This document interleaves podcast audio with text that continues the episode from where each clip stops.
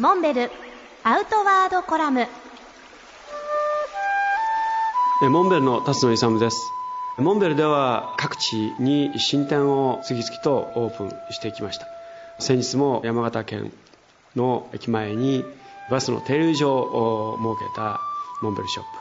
地域の方々から絶大なるご支援をいただき盛況に推移しております。これ以外にも山梨県富士吉田市にオープンした富士吉田店。これは道の駅の中に建設した新しい形のモンベルショップですがそれと隣接する藤山ビールという地ビールの製造工場とそのレストラン。この藤山ビールのレストランをこの度新たにモンベルが提案する飲食のスタイル。